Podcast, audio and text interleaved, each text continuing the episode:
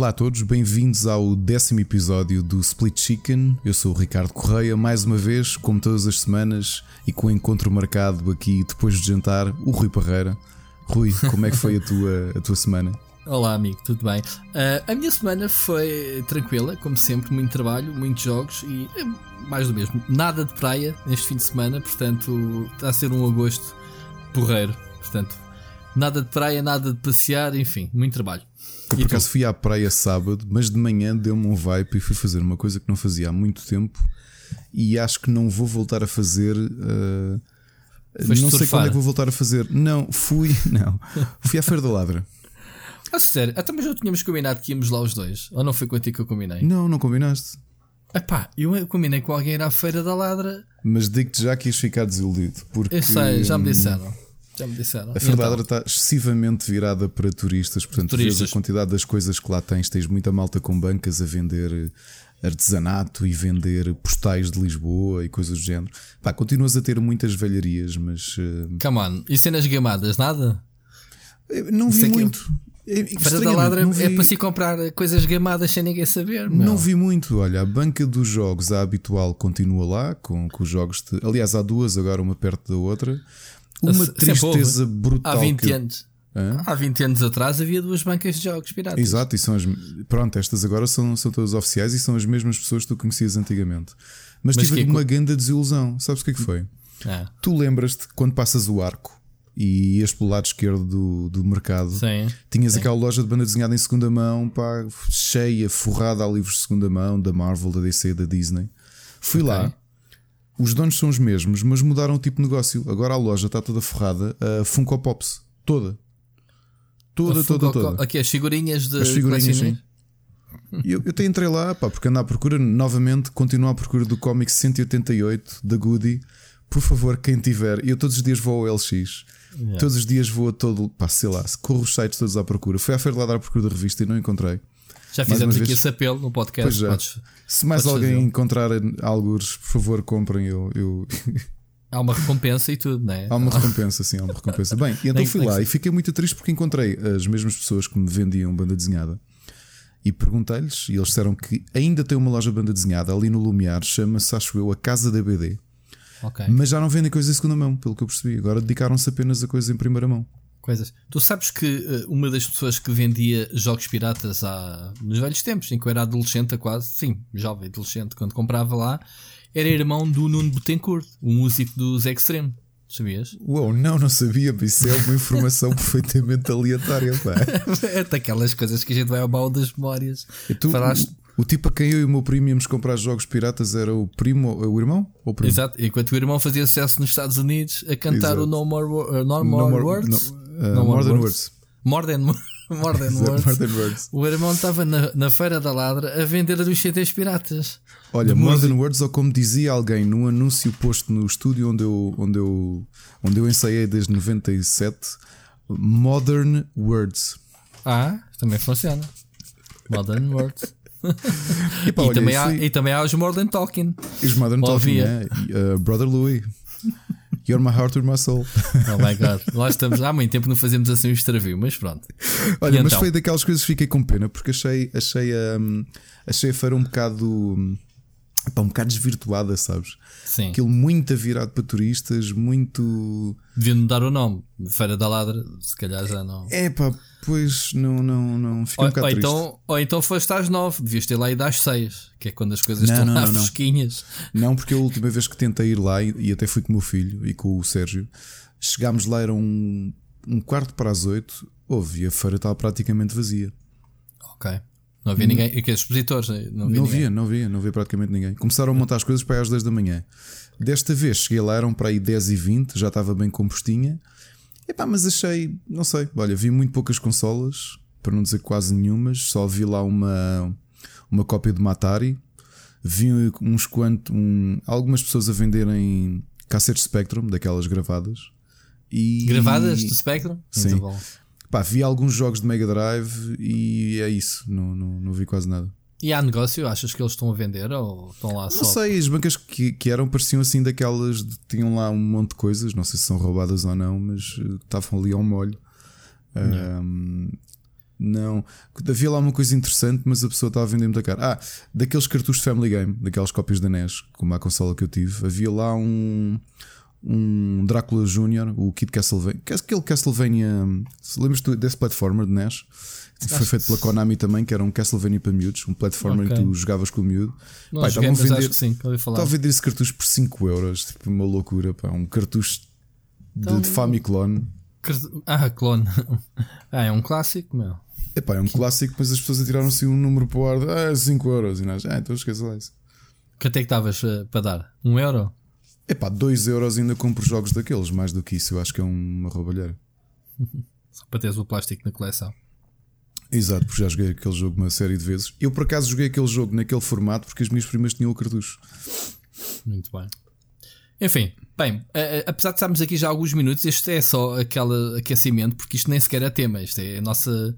Dizer que a Fardeladra não é, não é tema? É um bom tema, tema, para a gente explorar, mas eh, se calhar uh, precisávamos de mais histórias. Eu tenho várias histórias, mas como são histórias normalmente ligadas a coisas ilícitas, porque lá está o nome Feira da Ladra, não me sinto assim muito orgulhoso uh, de contar.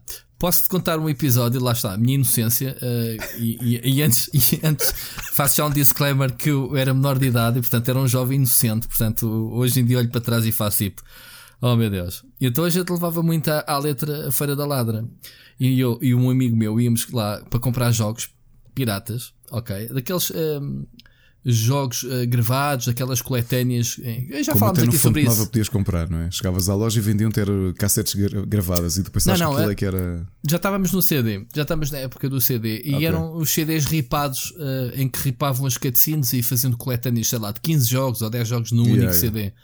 Pá, aquilo não tinha piada nenhuma porque basicamente eu queria histórias e, e, os jogos só davam gameplay porque eles ripavam aquilo. Bem, não interessa. O que é certo é que a gente, pronto. Uh, estudantes, não tínhamos dinheiro e então uh, íamos lá tipo para comprar um uh, e, e, então o meu amigo tinha sempre um saquinho preto onde ele levava as chavinhas de casa, a carteira, não sei o que, não sei o que mais. E eu punha-me a distrair uh, o gajo que vendia a falar com ele como é que era o jogo, não sei o quê, e o gajo, pumba, metia um CD para o bolso, para o, para o saco. portanto, a gente, a gente gamava aos piratas. Portanto, acho que uma de Robin dos Bosques acho que não faz mal a ninguém. Portanto, é uma cena que eu não me orgulho muito, mas melhor, coitados. Melhor história. Eu tive a minha história mais freak da feira, antes de entrarmos nos temas, foi. Hum, epá, deve ter sido para aí em 99 andava lá com um amigo com que eu costumava ir para comprar a banda desenhada em segunda mão e ele levava sempre assim o dinheiro muito contado, levava para aí dois contos para. Pá, juntava ali o dinheirinho, levava ali uns dois contos para comprar umas quantas revistas em segunda mão. Uh, epá, passa-me um toxicodependente, não é? Assim passa por mim, pá, com uma caixa, com uma máquina fotográfica Canon selada, daquelas pois. com objetivo. Ainda vinha quentinha.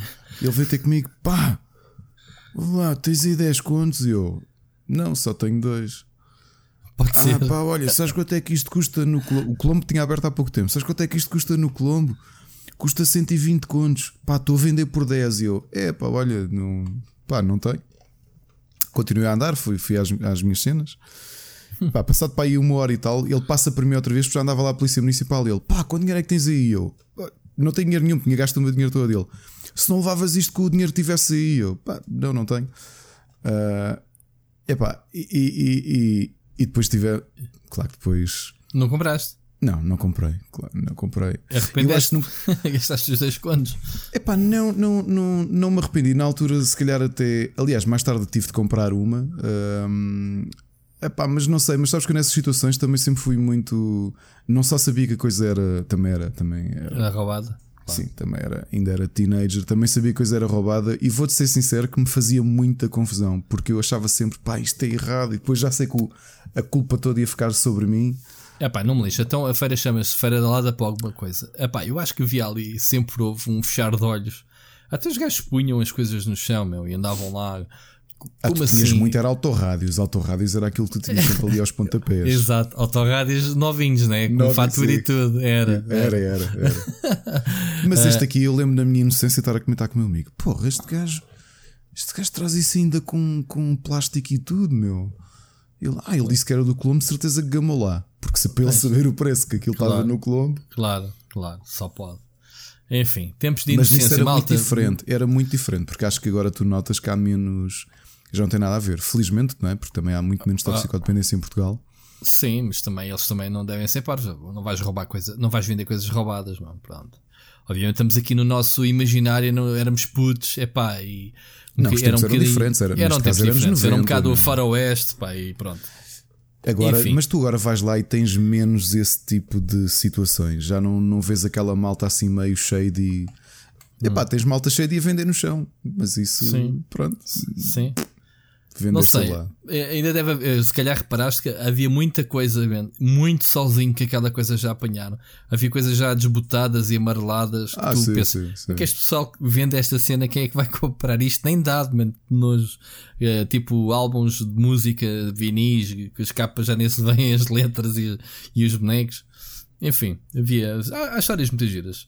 Eu por acaso tenho saudades porque realmente eu não vou lá há, pá, há sei lá, uns 20 anos, talvez. Fogo, tanto? Ah, bué. tu vais notar uma Epa, diferença. Bué. É pá, porque eu te estou a dizer que eu ia lá quase religiosamente ao sábado, porque era lá que havia bué de novidades de jogos. Havia lá jogos, eh, novidades, pronto, era lá que, que a gente ia. Pá, eu Uh, a malta agora saca e mete-lhes cracks e não sei o quê. Epá, e eu, quando era jovem, também tive essa fase. O que é que a gente há de fazer? Olha, não? naquela fase que ia lá, ia fazer uma coisa diferente, que era o. Este tipo que lá está agora, e por acaso há pouco tempo acho que foi a Time Out que fez uma entrevista com ele. Quando eu comecei a comprar-lhe jogos, porque ele vendia jogos em segunda mão, não era piratas, uhum. para Sega Saturn e PlayStation, essencialmente. O tipo começou com uma toalha no chão e ele agora tem uma banca e tem lá dois empregados, e é o mesmo. E a Time Out é até fez uma. É o mesmo Tem tipo. que ver se é o mesmo gajo. Tem que ver. E então ali uma coisa curiosa, pá, que eu percebi logo como é que aquele tipo fazia negócio. O que é que eu e o meu primo fazíamos? O meu primo, na altura ele já, já trabalhava, eu ainda não, comprava um jogo, pá, nós passávamos o jogo durante a semana, íamos lá no fim de semana seguinte, dávamos mais 500 escudos ao tipo e podíamos levar outro. Estás a ver? Normalmente uhum. tudo novidades. Se calhar uma novidade o antigo, dávamos o antigo, exato, dávamos o antigo para ele revender, uhum. mais 500 escudos e o gajo dava-nos o novo. Olha, e, as retomas. Seja, Exato, tivemos sempre ali muito atualizado, ou seja, fizemos o primeiro investimento. O meu primo gastou para aí 6 contos no primeiro jogo e a partir daí foi só rentabilizar. Estás a ver? Tipo, passámos o jogo numa semana ou duas e íamos lá trocar a seguir. Pá, uma muito cena bem. engraçada que eu topei e depois vi como é que o tipo fez o negócio dele. Que foi. Eu esta vi, pá, nunca, nunca me vou esquecer. Pá, imagina uma toalha no chão com jogos e o tipo está no meio. E do lado esquerdo está um rapaz que vinha com um jogo de PlayStation 1, ok? Pai, vai lá para vender, porque ele também comprava jogos em segunda mão, estás a ver? Tipo, ele era uma espécie de cash converter antes dos cash converters. Exatamente. Do outro lado, no lado oposto da toalha, está um bacana pá, que está tá a dizer assim: Olha, eu por acaso queria comprar aquele jogo. Tu sabes o que é que o gajo faz? O gajo está no meio, dou-te dou dois contos pelo jogo, dá dois contos ao tipo à esquerda, tira-lhe o jogo da mão, são três contos e meio para o gajo da direita. Que é, aplica logo ali a taxa do, do quanto, um 1500 paus. Ali à frente deles, o que ele fez foi deu dinheiro a um, pegou com a mão esquerda, passou para a mão direita, passou para o Viste a fazer direita, isso? Viu Bem, a fazer que, que cara viu... de pau o chaval que entregou o jogo, quer dizer, tipo, não, ficaram os dois. Não, os dois, aquilo foi tão pá, não sei, mas ele fazia aquilo muitas vezes. Então já sei quem é, um gajo de óculos, não é? Sim, sim, sim, sim. sim. esse gajo, pá, esse coitado, esse também foi, foi minha vítima, pronto, nossa, nossa vítima. Portanto, mas é assim, eu, eu, ladrão eu tinha... rouba ladrão. Não, antes de mas aqui, aqui é que está. E depois até fui comentar com o meu primo, íamos no autocarro e íamos os dois a rir. Eu estou-lhe a dizer: o que ele fez não foi nada de mal, os dois tipos é que não souberam negociar. Claro. Ponto final. Estás a ver? Claro, claro, claro. O que ele sim. fez ali, só que ele foi tão fast thinking, ele pensou tão rápido, pá, que os dois ficaram tipo apanhados em contrapé. Que é um chega lá, olha, quer vender este jogo, o gajo à direita quer comprá-lo e o gajo faz só assim, só, tro só troca as mãos e já fez ali 1500 contos. 1500 paus ali. É estás assim a ver? mesmo. A oportunidade. Por isso é que estás na Feira da Ladra. O nome é brutal. E é repara brutal. que passados 20 anos ele tem dois empregados. Está lá só a supervisionar os jogos, ver se ninguém está descansado que a gente já não vai lá há muito tempo. Exato, se já está lá. Por acaso não reparei se estava lá uma fotografia tua. Wanted. Tem que lá passar. Wanted Rui Parreira. Vais lá, comprar passar. um jogo só para compensar o que. o Vou lá comprar um, compro um jogo, mas trago 3. Menos que isso, não, é prejuízo. Olha, mas não, uma parte Fizemos isso também. uma vez ou outra, não era muito. Isto para, mas... isto para nós, que, isto para nós que, que, estamos sempre dentro das novidades. Eu parei depois um bocadinho a ouvir um dos empregados dele a falar com um cliente. Que o cliente estava lá a, à procura de um FPS. Ele disse: pá, tens aqui o Wolfenstein. Ele, é pá, eu jogava isso, o Wolfenstein 3D. Não, mas agora saiu um novo, pá, eles são muito bons e não sei o quê. Mas estás e, a falar agora é quando foste lá. No sábado. E impingiu-lhe ah. um Youngblood, que ele já tinha lá uma cópia em segunda mão para vender. Ora, okay? vês? Tem, é mais que eu.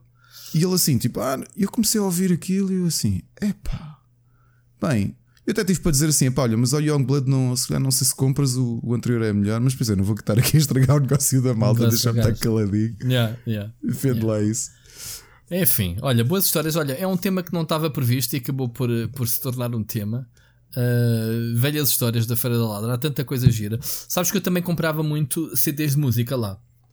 Mas CDs de música, uh, discografias, os gajos montavam lá os staminés. Ah, pois e, era, pois era. Pá, eles tinham muita coisa boa. E na altura a gente andava a passar na fase do punk rock, pá, encontrava lá coisas muito giras e descobri lá bandas. Eu gostava muito da onda do Bad Religion, pá, e descobri lá outras bandas, tipo Down by Law, Pennywise. Não sei se a malta que tiver a ouvir conhece estas bandas. Olha, de... olha, até sei onde é que é essa banca. Essa banca não é quem está com o arco da Fardeladra às costas do lado direito do mercado. Pá, estás a querer que eu me lembre de, de, E eu digo-te isso porque, geografia... porque tinhas lá uma banca de um tipo que tinha música mais alternativa. Punk rock, era, punk, não metal, era, não era tinha muita um, coisa. Havia duas ou três banda, oh. bancas de, pá, de CDs de música. Havia, Epá, é havia, havia um que, tal como ele fez contigo, tu descobriste bandas. Eu, eu tinha ido lá buscar uma banda específica, tinha ido lá comprar, já me lembro que CD é que era. E ele aconselhou-me pai três ou quatro bandas ao longo dali daqueles fins de semana.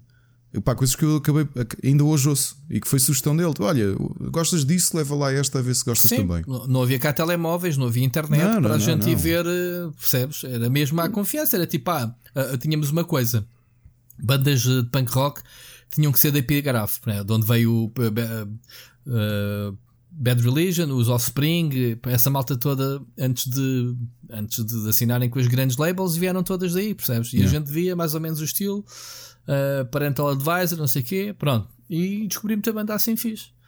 E banda desenhada também comprei muita coisa, porque eu tenho. Eu tenho a minha banda desenhada no. Epá, há anos que eu não pego no meu saco. Eu tenho um saco, sabes, daqueles dos ciganos grandes, pretos, aqueles que tu abres e tem lá roupa dentro quando vais Sim. para as feiras. Eu tenho um saco desses com a minha banda desenhada. Eu devo ter ali meia tonelada de banda desenhada. Tem que ser três pessoas a pegar naquele saco. Para teres uma ideia. Duas ou três pessoas para levar aquilo. Tenho aquilo na arrecadação e comprei lá muita banda desenhada. Uh, da minha, que já falámos aqui, da minha coleção de Batman, Super-Homem, Spider-Man da Abril brasileira. Trouxe lá muita coisa mesmo. Coisas baratinhas, pá, comprávamos às vezes a quantidade ser mais barata Yeah, yeah. Epá, sabes por causa daquelas coisas que eu notei mais a, a diferença do. A diferença da Fer da Ladra é o sinal dos tempos, que é tu antigamente tinhas muitas bancas com banda desenhada em segunda mão. De tudo. Uh, Disney, Marvel, Sim. DC, tinhas muita banda desenhada. Sim, sim. Porque era sim. uma coisa que toda a gente comprava na, na, na, nos quiosques e pá, toda e a gente tinha desenhada em casa e descartava, não é? Yeah, e pá, yeah. muito pouca coisa que tu apanhas agora ali, pá. Muito, muito pouca coisa. A sério, não yeah. há banda desenhada em segunda mão. É pá, muito pouco. Lá está o que eu digo, aquela, aquela casinha que pertencia mesmo ao mercado, não é? Ao mercado uhum. que está ali no meio da Feira de Ladra. Uhum. Pá, esses tipos tinham as paredes forradas. Eu lembro-me, eu gastei lá quase todo o dinheiro que juntava quando era puto, porque eu só gastava dinheiro naquilo e também Ainda não tá... tinha muito. Ainda está lá a loja da tropa, uh, reparaste? É ao pé tá, dos tá, jogos. Tá, tá. Era essa ao tá, pé dos essa jogos. Tá, tá, tá. Tá, porque o Sérgio ia lá comprar, foi lá comprar uma daquelas malas a tiracolo dos militares. Uhum. Tá? Uhum. Aliás, uh, as minhas botas de paraquedista, que eu ainda tenho, comprei lá em 2002 e vou usá-las esta semana no Vagos. Eles mandam umas bicaradas à malta. Não, porque eu não me meto em. Eu sou, eu sou um menino meu, não me meto em, em moshpits. Nunca meti, não é agora, não é agora com, com esta idade que vou meter em moshpits. Muito bom. Olha, vamos passar ao, tema, a, um dos temas que temos aqui, uh, que é, é, basicamente aquilo que não se passou este fim de semana, passou-se no anterior, Sim. que foi o Campeonato do Mundo, uh, ou as finais do Campeonato do Mundo de Fortnite. Epá, e, e basicamente uh, voltou, hum, voltou, vamos dizer, voltou porque foi mais um passo em frente para meter eh, os esportes na boca do mundo. Nem que para isso a Epic tenha que, vá lá, meter dinheiro garganta abaixo das pessoas para, para se falar nisto, não é? Portanto, estamos a falar de um prize pool de 30 milhões. Eu sei que não é o maior, porque o International já ultrapassou isso uh, no crowdfunding, ainda está aberto até não sei quanto de agosto. É, mas, mas o valor é qualquer coisa. Mas o, um valor fixo dado por uma entidade, neste caso a Epic, julgo eu. Acho que é o maior de sempre.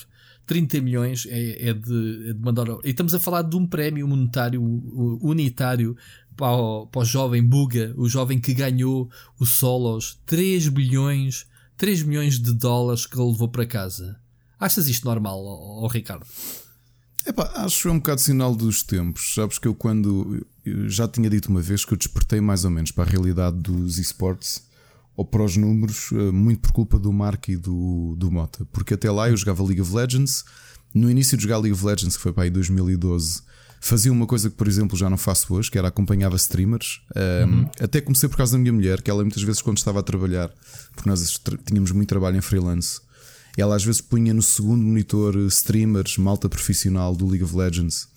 E eu uhum. acabei por começar a fazer isso, ou seja, dentro do, da posição que eu jogava, que era a AD Carry, comecei a seguir eh, a malta de topo, na altura os russos, um, e comecei a seguir o jogador deles e ver as jogadas dele e ver os comentários e aprendi com eles. Portanto, isto foi mais ou menos como eu despertei para a coisa.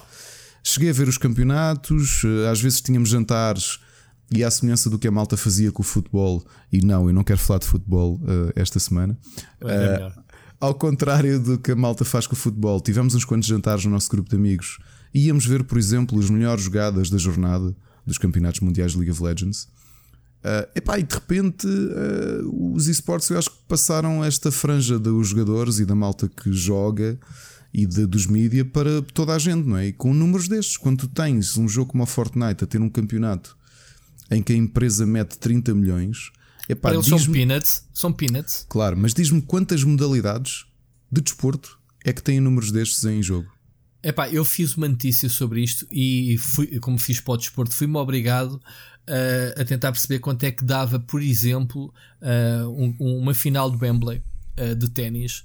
E posso dizer que o, que o vencedor, que foi o croata, como é que se chama? O, não interessa, desculpem, não, não me lembro o nome. Pronto, não interessa. O, é o top número 1 um do ranking.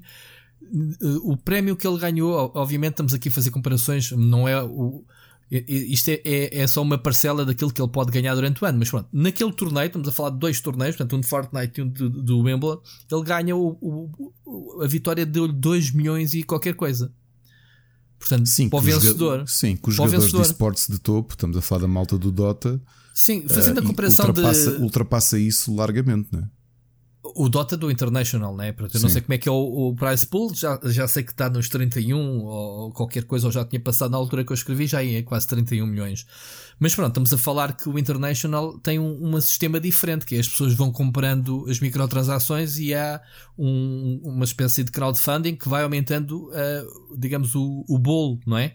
Deste prémio. Sim. Ou seja, está em constante crescimento conforme as pessoas vão aderindo ao International, certo? Exato. Compras uh, o teu passe, tickets, ou é, o ticket, passe, ou whatever. É. Neste não, este é malta, pimba, 30 milhões de price pool, 3 milhões para o vencedor, 3 milhões para a equipa, duas desses coitadinhos ganharam, mas tiveram que distribuir o prémio para os dois. Pronto, também faz também supostamente é mais fácil, duas pessoas na equipa, mas todos os resto, não me lembro quanto é que era o prémio unitário só por estar presente naquela final. E estamos a falar dos 200 jogadores, portanto, 100 para o solos e outros 100 para duas pá, havia um prémio mínimo de, de uma coisa parva. Para teres uma ideia, este fim de semana decorreu, e já que estamos a, comp a comparar os jogos que mais chamam, ou um dos que mais chamam, o FIFA, afinal, uh, o price pool era de 500 mil dólares. Ou seja, isto é. o price pool geral é um sexto daquilo que o vencedor de Fortnite ganhou. Estás a ver a diferença? Uou, sim, sim. Pá, eh, e por aqui se vê que, pá, eles não estão para brincar. Obviamente que só o retorno do Fortnite, do jogo é Peanuts. Uh, estamos a falar das transmissões, acho que foram um sucesso, também se bateu recordes e obviamente que houve se calhar retorno imediato pós para o pessoal que investiu neste, neste evento, não é? Mas há aqui uma coisa que eu queria destacar: não era wow, é da dinheiro, epá, isto é realmente os desportos. Estamos a falar que isto mete cada vez mais dinheiro, a indústria dos videojogos é mais valiosa e aquelas coisas que a gente sabe. Aqui a questão que eu queria puxar por ti era o que é que tu farias ao teu filho se despertasse agora para o Fortnite e dissesse: Pai, não me apetece ir para a escola, eu quero é estar aqui a jogar de manhã à noite uh, e eu vou a jogar e não sei o que. Tu, como pai, o que é que tu fazias? Ou, ou tua mulher, como mãe, o que é que faria? Epá, eu acho que era muito difícil eu. Isto, isto vai soar muito estranho, mas era muito difícil que eu, que eu permitisse uma coisa dessas. E Pá, porquê? É... Porque o, o discurso que eu ia ter com ele é simples. Eu, eu conheço bem o mercado conheço. Aliás, antes de responder à tua pergunta, digo-te o que é que me tem acontecido nos últimos anos, porque já fui confrontado com coisas semelhantes. Meus filhos ainda são pequenos demais para terem isso, mas, por exemplo, os sobrinhos da Ana e os nossos primos, que ainda são adolescentes, eu confrontei muito com isso na altura dos youtubers, quando eles estiveram em voga, o Fromonas e afins. Uhum. De alguns deles, tipo, epá, uh, então, mas tu querias, estavas a terminar o secundário para ir para a faculdade? Não, agora quero dedicar-me ao Premiere para começar a fazer stream. Ok. Queres ser streamer e queres ser youtuber? Quero. Ok. Então aí diz-me uma coisa: o que é que tu tens que diferencia dos outros milhares de miúdos da tua idade que querem exatamente o mesmo que tu? Ah, então eu vou jogar jogos, ok. Tipo, gente a jogar jogos aos pontapés. O que é que tu vais ter para te diferenciar? Porque a realidade é que uh, eu fui um bocado o party pooper da, da, do, dos, dos, nossos primos mais os nossos primos adolescentes nessa perspectiva de uh, pá, se isso ocorrer, pode ocorrer, se der uma coisa de que não há de ter muita duração e tu tens de ter um plano B e o plano B é continuar a estudar. Claro. Outro, claro outro pormenor, agora em relação aos esportes, quando o Sporting lançou a modalidade de esportes, uhum. quando o Pedro Silveira lançou, eh, se tornou diretor dos esportes do Sporting, o primeiro atleta que eles tiveram era o Quinzas, que tinha uhum. sido campeão mundial de uhum. FIFA, se bem me lembro, não é? Sim, sim, sim, foi. 2011, eu, acho eu. E eu entrevistei-o a ele e ao jogador do, do Wolfsburgo que vinha cá.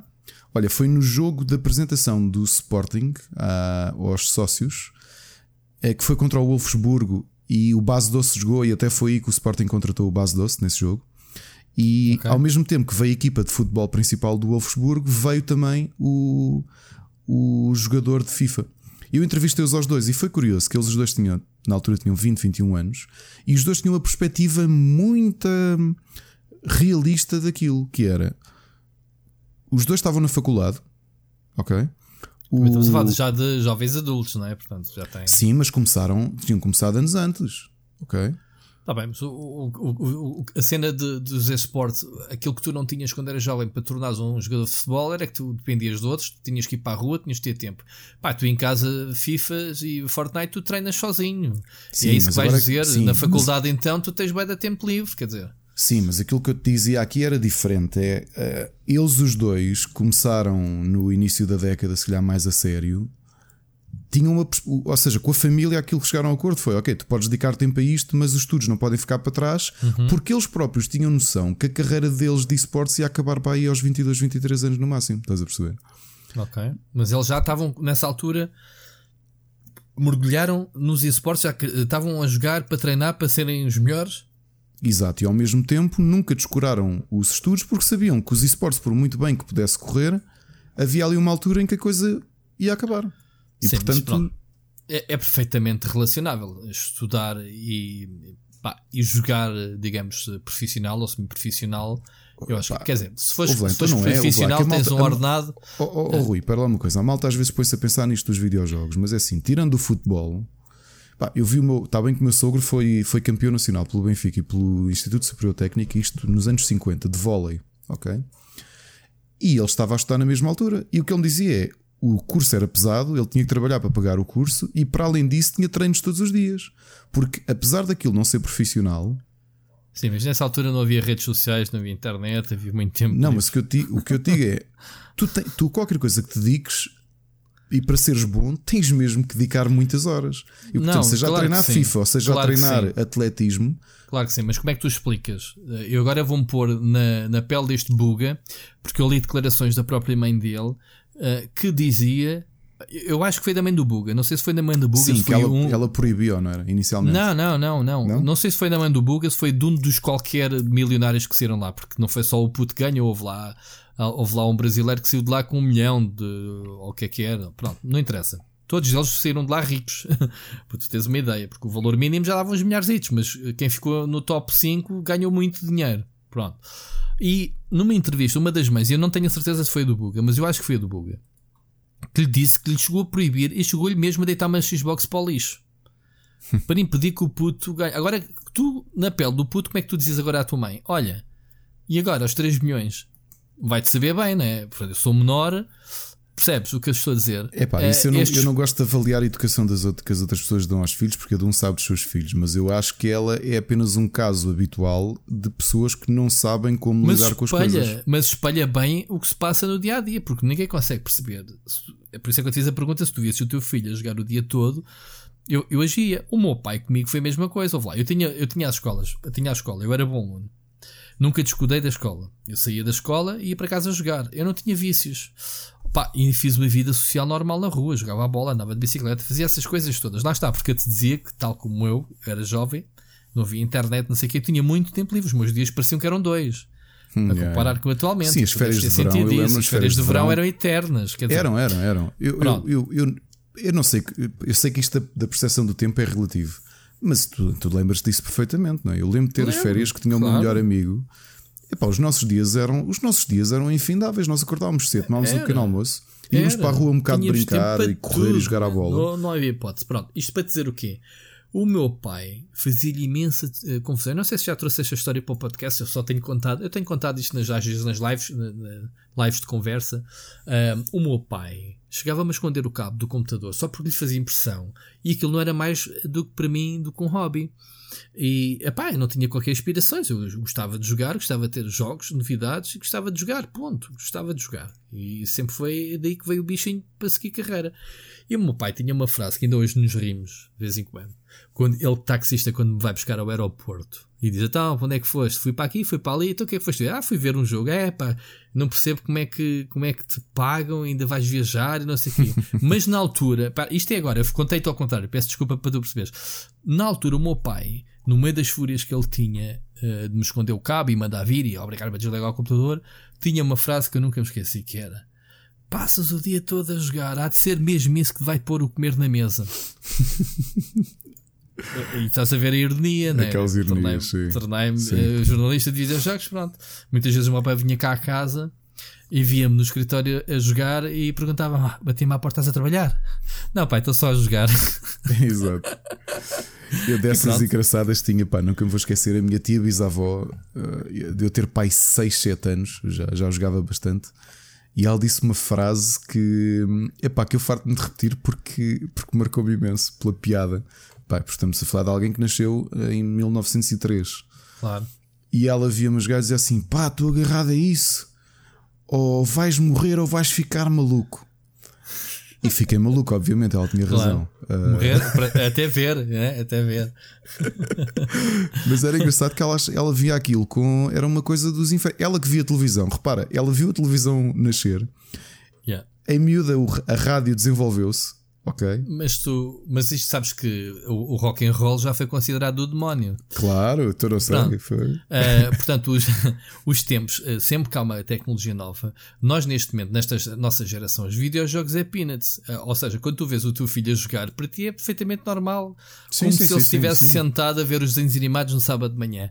Isto é a nossa geração. É, o meu pai a fazer uma teoria confusão. diferente. É, eu tenho uma teoria diferente e acho que já te disse isto conversar qual é a minha visão, e até já conversei sobre isto com a Maria, com a Maria João Andrade, que é há muita gente que critica os filhos estarem não sei quantas horas a jogar, mas não lhes custa eles estarem não sei quantas horas parados a ver televisão. A ver televisão. Para mim, é, é, são perspectivas mim, diferentes. Eu acho que é pior tu estares 6 horas seguidas a ver televisão Porque não estás a exercitar horas, a mente. Exato, do que 6 horas a, a jogares.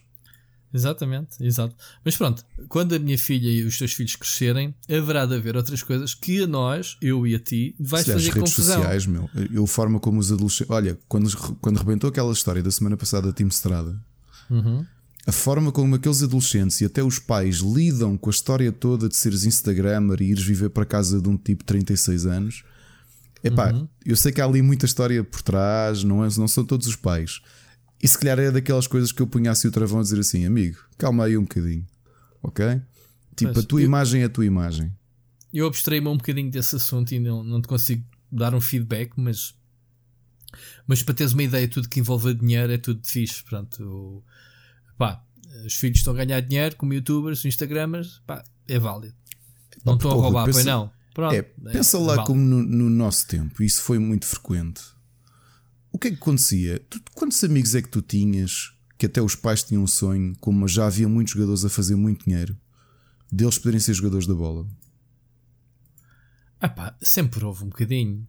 Não é? Sempre houve um bocadinho essa do, dos pais quererem, claro, que quererem do, que os filhos seguissem a bola, porque já se sabia que se ganhava dinheiro na altura.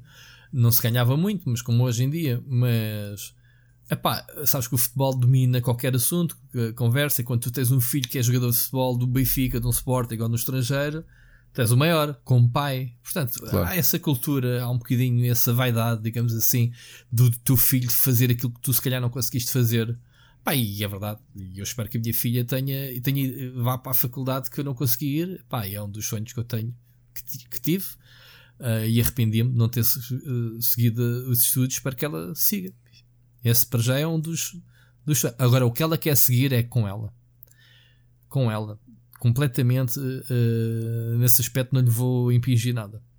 Como, aliás, o, por exemplo, o pai da, da, da Mónica não a deixou ir para artes já falámos sobre isso. Já, já. Uh, pronto. Como ela, infelizmente. Sabes que era uma coisa que eu pensava que já tinha passado, mas do outro dia, e não sei se os meus alunos estão a ouvir, a ouvir isto, gosto muito deles. E, e no outro dia descobri, e uh, não vou dizer o nome, não, não preciso, mas mesmo alunas minhas que têm agora 24, que os pais também nos deixaram ir para, para artes, o que é uma coisa muito estranha. Estamos a falar de. Portanto, se tem agora 24, já foi para aí em 2013 que foram para a faculdade. Pá, 2013. Neste momento é aquilo que eu digo é assim: carreiras estão más para todos, Nem, nem a medicina está brilhante. Ok? É Portanto, mais vale fazeres uma coisa que gostas. Pronto, mas voltando aqui isto dos esportes e do Fortnite, o, o que é que isto nos espera então para o futuro? É vermos que os putos de 16 anos não são os próximos milionários, porque é o alvo da carreira. Tu próprio disseste aqui que 22 anos os jogadores arrumavam as botas. Epá, Estamos é a falar dos novos é, milionários. É, sim, é possível. É muito possível. Ou seja, ou seja, fazem-se contratos. Agora, achas que este miúdo agora arrumou, ganhou 3 milhões e nunca mais vamos ouvir falar nele? Ou algum clube que o vai contratar e o puto vai continuar a faturar? Estás a ver essa perspectiva? Estou, a ver nessa perspectiva, só que o, o problema dos esportes é que tu tens a tua a tua carreira tem mesmo os dias contados, porque no outro dia lia um artigo médico, já não me lembro onde, até quero ver se desenterro isto e depois, depois mando. Uhum. Que era sobre o declínio que o teu corpo atinge do ponto de vista cognitivo e de reações sim, a partir sim. dos 18 anos. Sim, sim, sim, sim. Sim, eu até te posso dizer que já não me lembro em que evento é que eu fui. Ah, eu acho que foi na BlizzCon que encontrei um grupinho muito simpático de. Uh, não sei se eram chineses, se eram sul-coreanos. Eu acho que eram chineses Epá, a miúda eu olhava para ela e diria que ela tinha 14 anos. Sabes como é que são chineses? São um bocado lingrinhas e não sei o quê. E ela muito bonitinha, muito boneca, diria, pá, 14 anos. E então estavam-me a tentar explicar em inglês que ela já estava reformada, uh, era apresentada, era uma das grandes campeãs, uma espécie de Cristiano Ronaldo no feminino do LOL na China. Em que ela, com 24 anos que tinha, vai lá, eu dei-lhe 14, 24 ou 25 anos, já tinha largado a carreira como jogadora profissional e estava dedicada, pronto, a multimédia, às cenas de broadcasting, comentários, essas coisas todas, ela estava lá. Ou seja, uh, é isso que estás a dizer, eles acabam a carreira cedo, mas depois abrem-se obviamente outras vertentes. Ainda outro dia eu estava a entrevistar o Fox, e o Fox é dos jogadores, se calhar sai completamente fora das idades, sim, já tem 30, 32 anos. Ele não tem não tem ideia de quando é que vai pendurar a, a, sua, como é que se chama a arma dele, a, a AWK, ou lá como é que se diz, para, para, para, fazer comparação com o pendurar as luvas. Ele não tem ideia, enquanto se sentir capaz, enquanto fizer as jogadas que costuma fazer, enquanto houver interesse nele, eh, ele vai continuar a jogar. Portanto, não, não sei, não sei como é, como é que é matematicamente isto da, dos esportes, não é? O desporto real também há muitos jogadores que prolongam carreira para lá do normal, não, não é inédito. Sim, tu não te lembras do daquele capitão da seleção alemão, o Walter Matthaus, não era? Assim que ele se chamava. O Walter Matthaus, sim. Ainda agora descobrimos o Marco Caneira tem 40 anos e continua a jogar. Nem sequer sabia. O Caneira está a jogar? O Caneira está a jogar, yeah. Aquele que era do não Sporting se... e que a sogra é, tem, ali, um, tem ali os leitões na bairrada. Ah, na bairrada não, não, no... Sei que jogou no Sporting, sim. Sim, ele agora é comentador do novo canal 11 da Federação. Uh, foram desenterrá-lo para aí. Mas ele, Mas ele era jogador ainda? Sim, sim, com 40 anos ou 41. Yeah, yeah, ainda joga.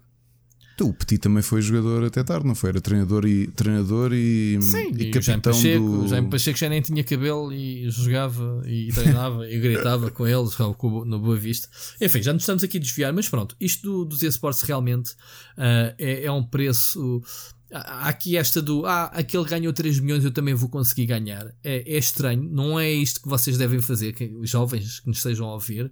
Vocês têm que tentar perceber até onde é que conseguem ir, não é? E depois o resto, epá, é muito difícil, é muito difícil tu chegares para já seres qualificado. Estamos a falar de gajos como o Ninja, que supostamente é uma das vedetas, está bem que é show off, e depois Sim. nas competições são uns meus meninas. Não se conseguiu qualificar para este torneio. Sabias dessa?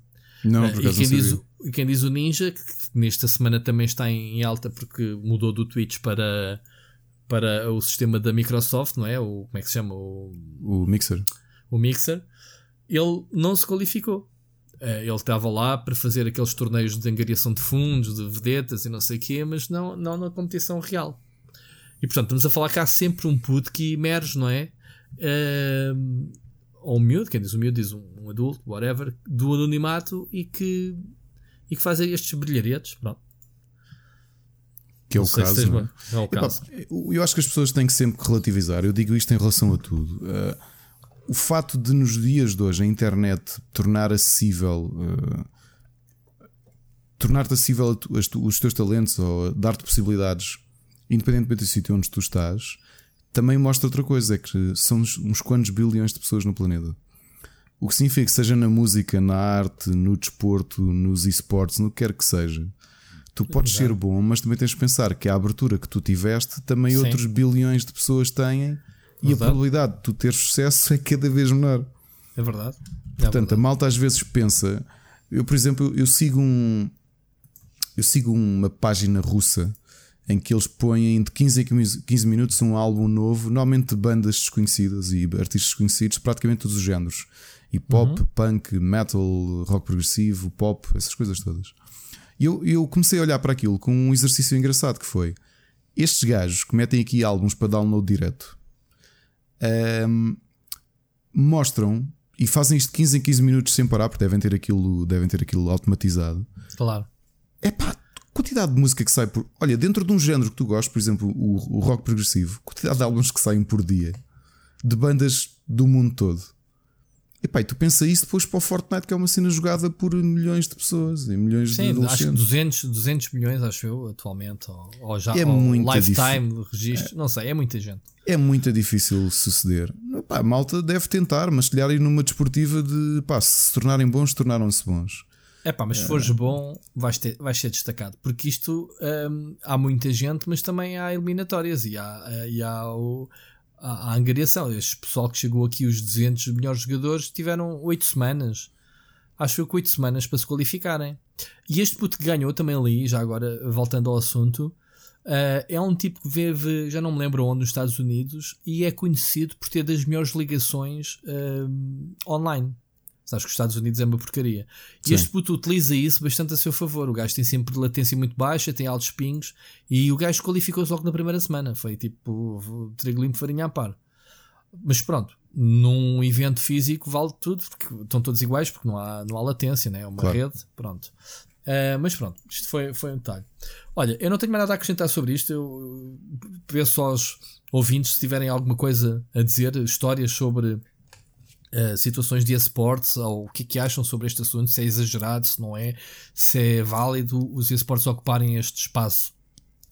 Porque isto acaba por, por roubar um bocadinho a atenção, não é? Uh, no, no, sobre as outras modalidades clássicas. normais, é, não é? é, é. Não achas? Uh, sobretudo a nível de angariação de patrocinadores, tenho a impressão que, que isto vai fazer moça em algum lado, porque quando tu tens os milhares ou os milhões de, de, de espectadores online para ver estes torneios, que cada vez mais a crescer.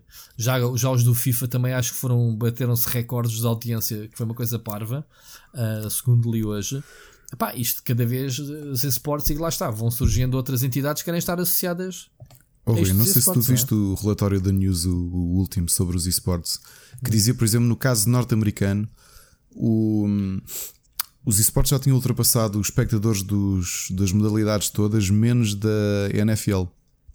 Ah, é? Eu li, yeah. li foi valores projetados. E acho que foi da Newzoo também. que eles este ano davam. Uh, que, que ia ultrapassar pela primeira vez os mil milhões de receitas. Sim. Não sei se leste, este ano era a primeira vez que ia passar o, o, o vale ao bilhão, digamos assim, americano, e que projetavam esses uh, multiplicavam por 3 ou por 5, não tenho a certeza, até 2025. Portanto, isto sempre a multiplicar. Quer dizer, estás a ver? Ah, pá, yeah. É, e é isto que faz, faz puxar. Obviamente que isto gera interesse, gera aquela vontade que qualquer um pode jogar. Ainda para mais estamos a falar do Fortnite, é um jogo gratuito. Qualquer um pode se tornar bom. Agora é uma questão de disponibilidade e, obviamente, mentalidade. Uh, e uh, isto acaba por ter um bocadinho de disciplina, não é? Não é só chegares e jogares, pronto.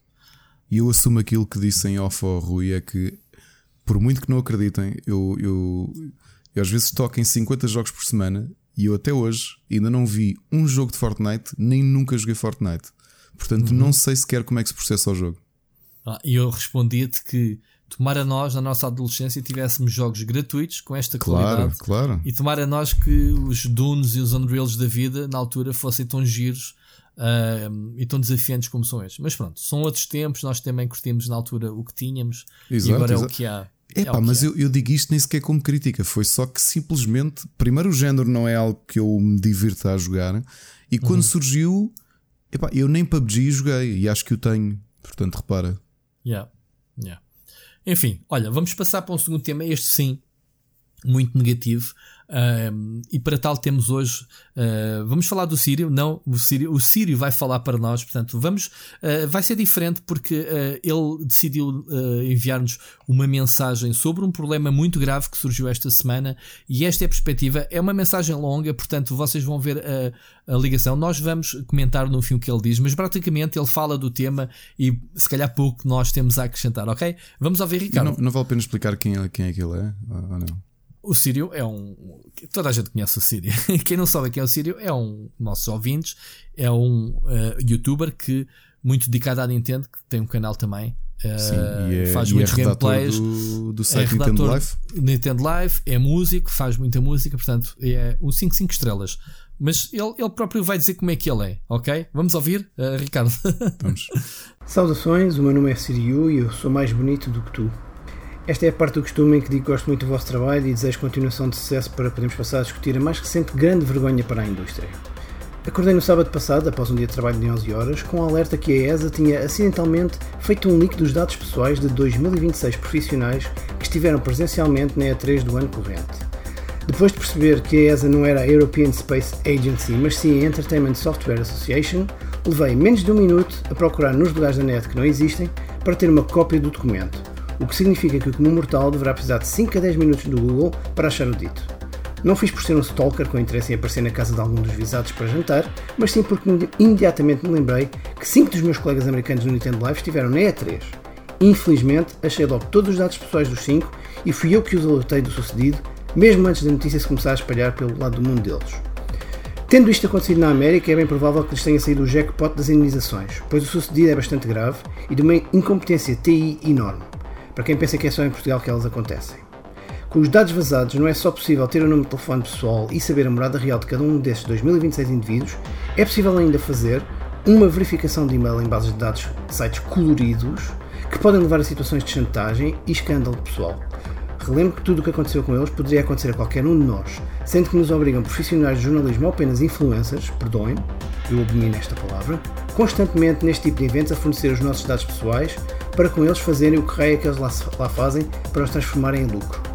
Felizmente as regras que nos regem na Europa são bem melhores do que em termos de proteção de dados pessoais que na América, mas este evento, mais uma vez, me faz pensar como é que foi possível deixarmos que a indústria chegar a este ponto insustentável a que chegou.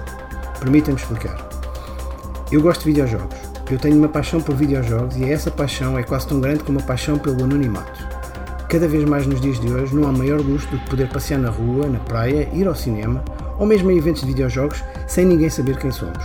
Sou do tempo em que de facto eu controlava a indústria com a minha carteira. Ou comprava um jogo ou não comprava, ponto final. Hoje sou forçado a comprar, ou por vezes apenas alugar, o jogo mediante 50 páginas de End Users License Agreement, que naturalmente ninguém lê, mas que dizem com todas as letras que ao aceitarmos jogar o jogo X da empresa Y, eles vão aceder aos nossos dados pessoais, vendê-los a terceiros por motivos de marketing e estudar o nosso comportamento no jogo através de submissão de dados de utilização para melhorias de serviço no futuro. Há umas valentes semanas atrás, presenciei na FNAC um rapaz que devia ter cerca de 10 anos a dizer ao outro da mesma idade: Não te preocupes com os teus pais, eu deixo de jogar GTA Online na minha conta. Na semana passada, a Bethesda pediu-me para fazer login na minha conta para poder jogar Doom na Switch. E agora a ESA decidiu que quer ir à bancarrota com indenizações aos resultados da E3. Como é que chegamos a isto? Porquê é que aceitamos que os nossos telemóveis, consolas e redes sociais são um canal aberto para a nossa vida privada sem sabermos quem está a ver do outro lado? Que as crianças há mais de uma década estão a ser ensinadas por falsos profetas a fomentar ilusões em vez de aprenderem sobre os direitos à privacidade? Que tanto profissionais como jogadores têm de expor a sua vida pessoal em troca de simplesmente estarem a tentar fazer o seu trabalho ou a divertirem-se com um simples videojogo? E por fim, como conseguir ensinar a toda a gente, sejam gamers ou não, que dizer não importa que vejam, não tenho nada a esconder, é um acto de pura imbecilidade que nos condena a todos a viver no mesmo saco de morais rotos pelo qual se rege a indústria dos videojogos e não só. Estou extremamente cansado e verdadeiramente triste, como não me recordo com tudo o que se anda a passar em torno dos videojogos e por isso me retirei do ativo de todos os projetos durante este verão. Eu apenas queria o simples escapismo de outros tempos em que eu mandava nos videojogos em vez dos videojogos mandarem em mim. Não compreendo, não concordo, explico melhor que posso às pessoas que me perguntam, mas acabo por não conseguir ensinar ninguém.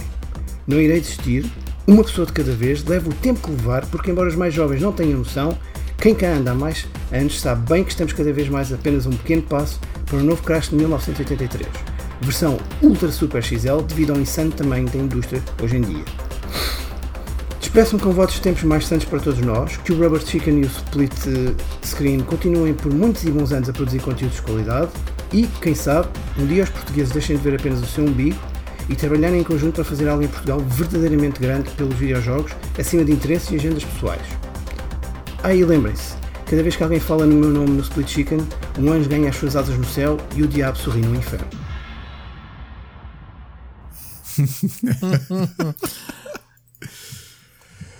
Bem. Epá, isto é, é basicamente uh, um desabafo, é uma, uma carta aberta à comunidade. É, portanto, ele este provavelmente ele, ele, escreveu, obviamente que é um texto escrito, mas eu quando ele me mandou isto e ele não estava à espera, ele já me tinha dito que ia, ia gravar.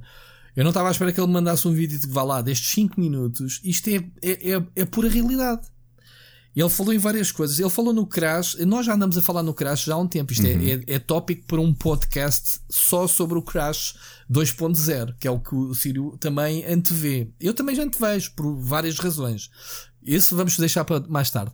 Mas pronto, tema principal, privacidade. Como tu sabes, eu no Tech eu escrevo muito sobre o caso Cambridge Analytica, os dados, a fuga de dados, a venda, a, a forma como o acesso aos dados deu, alterou as eleições nos Estados Unidos, em que meteu lá o Trump, em que fez com que o Brexit existisse. Isso tudo está associado uhum. ao Cambridge Analytica. É uma coisa que ainda agora eles estão a pagar aos milhões em indenizações do que se passou.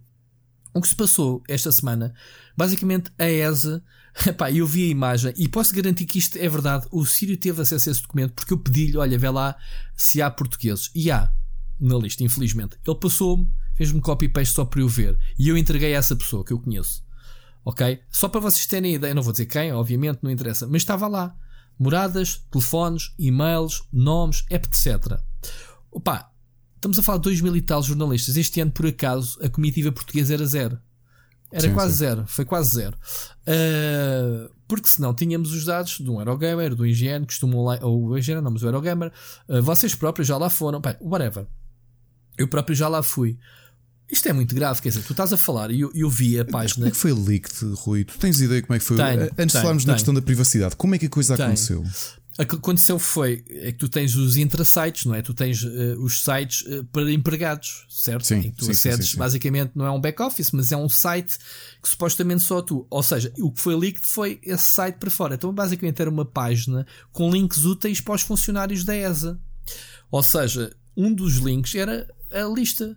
Estava lá desde recomendações, de regras, etc., sobre o evento ou seja, dicas para dicas e, e modos operandi para os funcionários, estava lá simplesmente um dos links ia ter ao documento de, de, de dos registros dos jornalistas, uh, youtubers, um, pá, outros, outro tipo de pessoas. São 2025 nomes que surgiram assim. Antes de entrar na pá, questão da privacidade, a minha pergunta é: com a aplicação da lei do GPRD, será que na Europa, com o quão apertado isto está, a coisa aconteceria em 2019?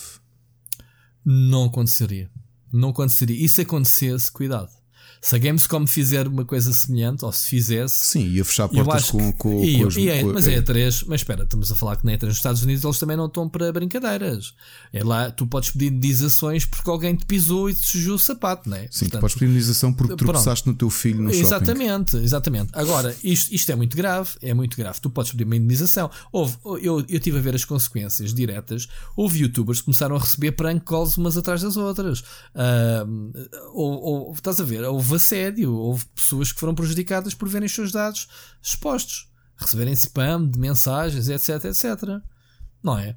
Agora, obviamente que eles tiraram, só que depois houve aqui um efeito bola de neve muito estranho, que foi, para já, Uh, tu, mesmo que tu batas o, o, site, a cache é tramada. Pá, e durante muito tempo vais continuar a ter acesso a essa página. O Sírio estava a dizer que demorou, quando soube disto, demorou tipo 2 minutos. Está bem que o Sírio é uma pessoa que percebe de TI e está munido de ferramentas para aceder às coisas se for preciso. Uh, ok? Uh, e ele rapidamente disse que qualquer pessoa consegue aceder aquilo rapidamente. Eu nem sequer tentei pesquisar, não me interessou. Claro. mas, mas estava disponível. O que é que acontece?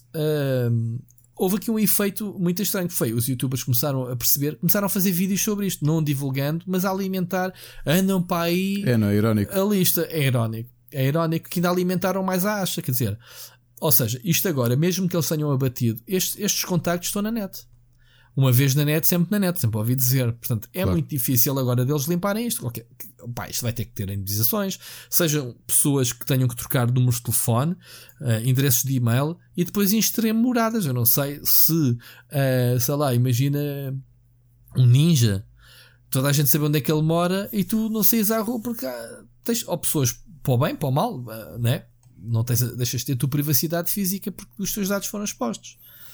E supostamente numa entidade que te pede esses dados, né? senão não podes aceder ao evento, pá, não podem fazer o que querem uh, com isto. E obviamente que isto, a mensagem do Sírio, isto é só a ponta do iceberg, é exatamente o que ele diz. O, o, os documentos que tu tens que ler para jogar um jogo, não é? O que, que, é que tu dizes sobre isto, esta situação? É, é muito... Eu vou levar isto para, para uma zona mais extrema ainda. Eu não, não o conheço pessoalmente ao, ao ao nosso caríssimo. Uh, ah, de, deixa-me acrescentar. O, o, eu conheço pessoalmente.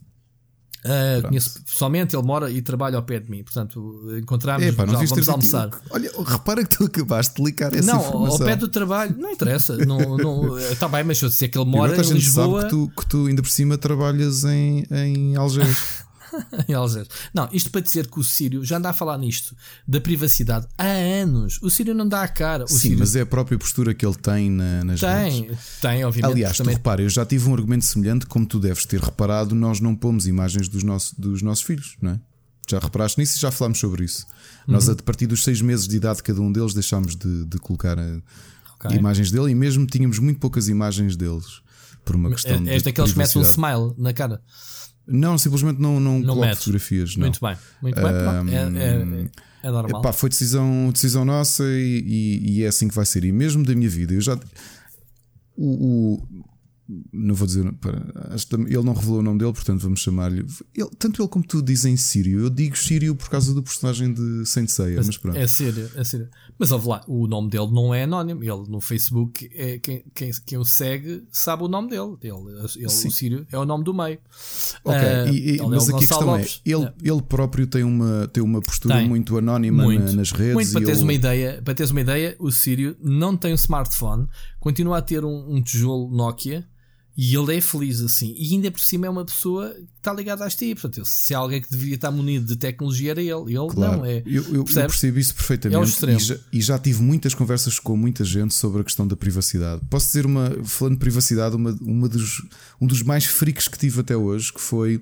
Fui a um festival uh, em Liria com a minha mulher, ou Entre Muralhas, há 3 anos. E foi ela, com o e-mail dela do Google, que uhum. reservou o hotel. Okay? ok? Ok. Foi ela a conduzir nessa viagem e eu o que fiz foi, com o meu telemóvel, coloquei a morada do hotel. Com o meu telemóvel que tem a minha conta Google. Uhum. Quando eu introduzo a morada, recebo um pop-up a dizer: não se esqueça que tem uma marcação, neste, um check-in neste hotel a partir das horas X. E aquilo que claro. eu te respondo é: eu não tinha check-in, era a minha mulher. Mas houve uma coisa: o Google não anda a dormir. E, e obviamente que isso é, é para o bem para o mal. Eu posso dizer que quando recebo um bilhete de avião, de uma viagem, a minha agenda no Google Calendar é automaticamente atualizada. Ok? E eu tenho lá a notificação: vais viajar naquele dia. Percebes? Portanto, uhum. epá, é uma coisa que tu só usas se quiseres. Epá, log off do, do Gmail, claro. do Google claro, e desligas da é, máquina. Estava a explicar isso. Bem, mal, para estava a explicar isso ao meu avô no outro dia, que é esta história de eu, eu, neste momento tenho sempre a localização ligada, mas aqui repara a questão é diferente. É que a minha mulher reservou hotel e quando eu coloquei no mapa, no Google Maps, aquela morada, o Google Maps disse não se esqueça que tem, que tem check-in neste hotel, mas e eu achas, não tinha. Era a minha mulher que, que tinha. Google, e acho que o Google não sabe que tu és uh, marido da tua claro mulher. Que sabe. Claro que sabe. Pronto, claro Sim, que mas sabe. É esta curiosidade. Agora o que eu digo é: eu tenho, por exemplo, a localização ligada. E posso dizer que até já me deu, já me deu jeito quando tu recebes o histórico da tua movimentação que o Google manda-te ao final do mês. Porque oh, recebi, um, recebi um. No histórico, o teu histórico de onde claro. é que tu andaste durante o mês. Lá. Isso é um bocadinho stalker, é um bocado bizarro, mas pronto, tem é, a sua utilidade. Já me deu jeito com uma multa de pronto. portagem por exemplo. Pronto, para provares que estavas coisas. Ok. Não, não, não, não, não. Eu próprio para saber onde é que raio. Porque recebi uma multa há pouco tempo ah, de. E para saberes. Não sei quanto é que... de outubro, multa em coina. E sim, coina? Sim, sim. Por que raio que eu estava em coina? Depois vi que tinha de um casamento. Ok, isto é uma coisa. Agora, aquilo que eu continuo a dizer, obviamente que o, o Gonçalo tem uma visão extrema e eu percebo. Tu tens de ter muita cautela. Por outro lado, eu acho que as redes têm que servir para aquilo que tu, tu ele, queres. Ele, pode, seja... ele é extrema. A gente, enquanto está aqui a dizer vem o apocalipse, o homem já tem a cave dele cheia de enlatados. Sim, é, é a diferença é sim, é esta, percebes? Sim, eu, eu, não estou a dizer que ele está errado. O que eu estou a dizer é que há muita gente que eu acho que é completamente inconsciente com a forma como lida com a internet e com as redes. Eu, que sou uma pessoa extremamente presente, eu penso bem aquilo que partilho. E olha, eu, eu quando partilho coisas no Facebook, eu sei o que é que estou a dizer.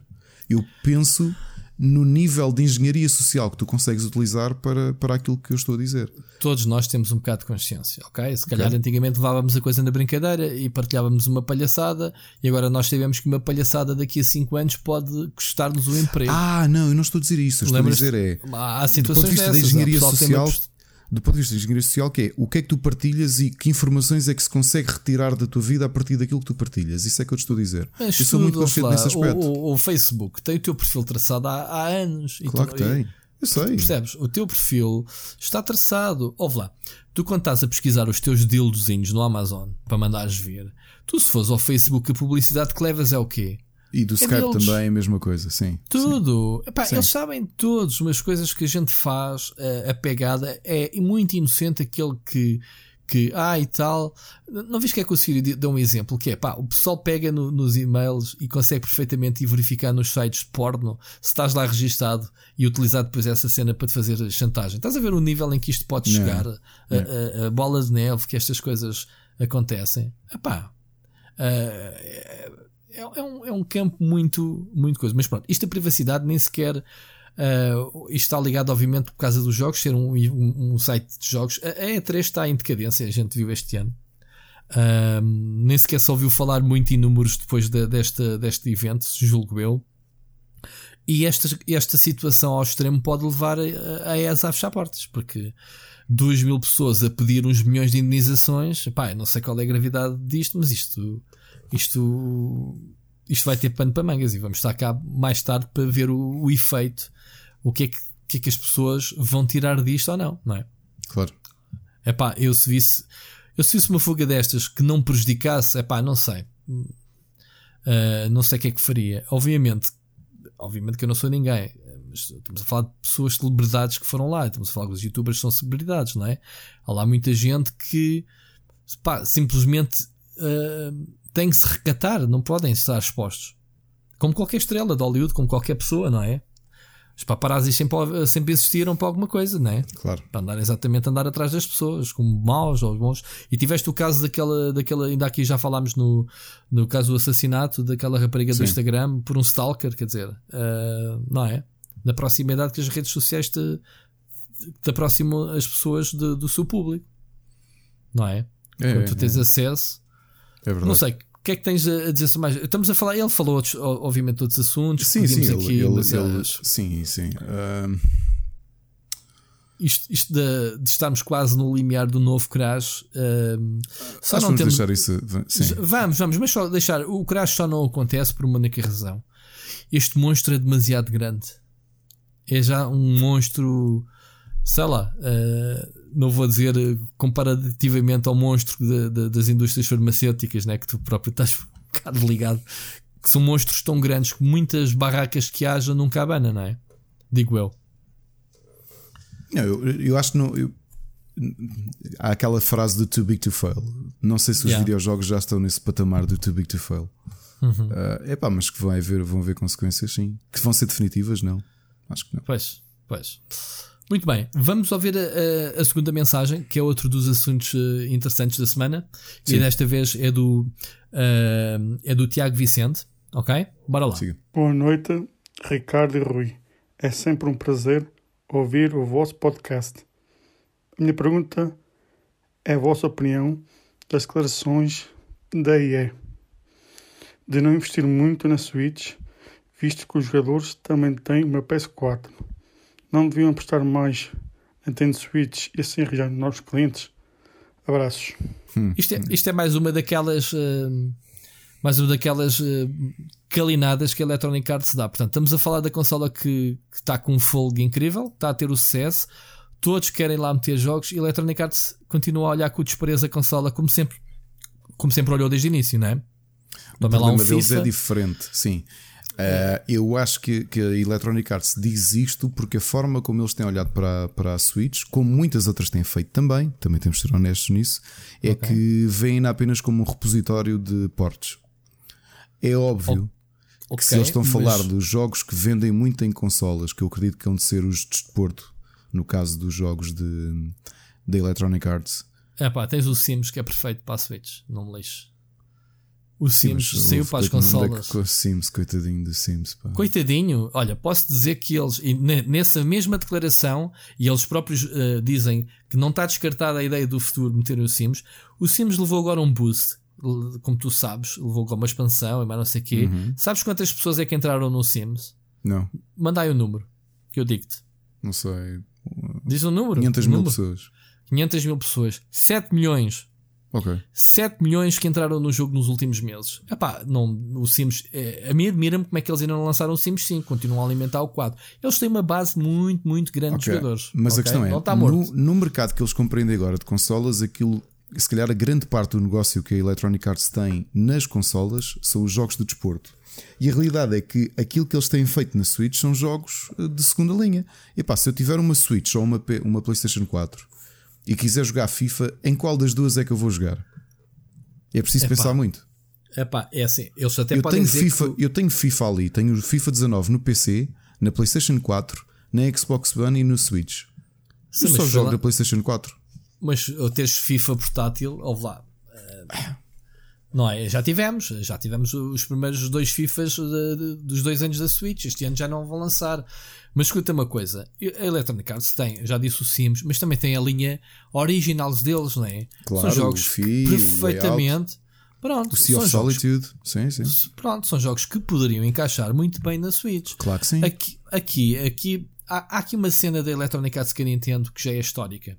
E nós sabemos que a Nintendo já mandou duas consolas ou duas gerações para o lixo à conta da Electronic Arts: a GameCube e a Wii U.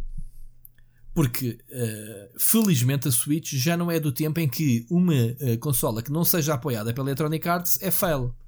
Já lá vai o tempo. E a Electronic Arts não tem o peso na indústria atualmente que tinha aqui há uns bons 10, 15 anos atrás. Sim, sim.